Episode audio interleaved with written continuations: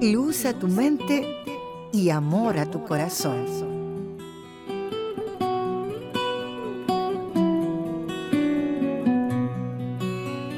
¿Qué queremos que suceda el resto del año? En nuestras vidas, la fe es ver el final desde el principio.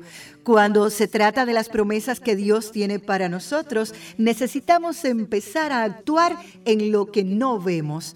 Esta combinación de creer y hacer marcan el inicio de lo milagroso. Dios dice que su favor está en ti y en mí dice que cada boca que se levante en nuestra contra será sofocada, que los enemigos pueden venir por un camino, pero van a salir y huir por siete caminos, miles de bendiciones que podemos reclamar. Al reclamar estas promesas, debemos estar persuadidos en nuestro corazón, puesto que Él ya nos ha dado todo lo que pertenece a la vida y a la piedad.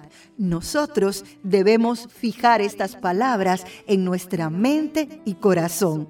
Luego todo comenzará a alinearse en nuestras vidas. La voz de mi tierra presentó luz a tu mente y amor a tu corazón.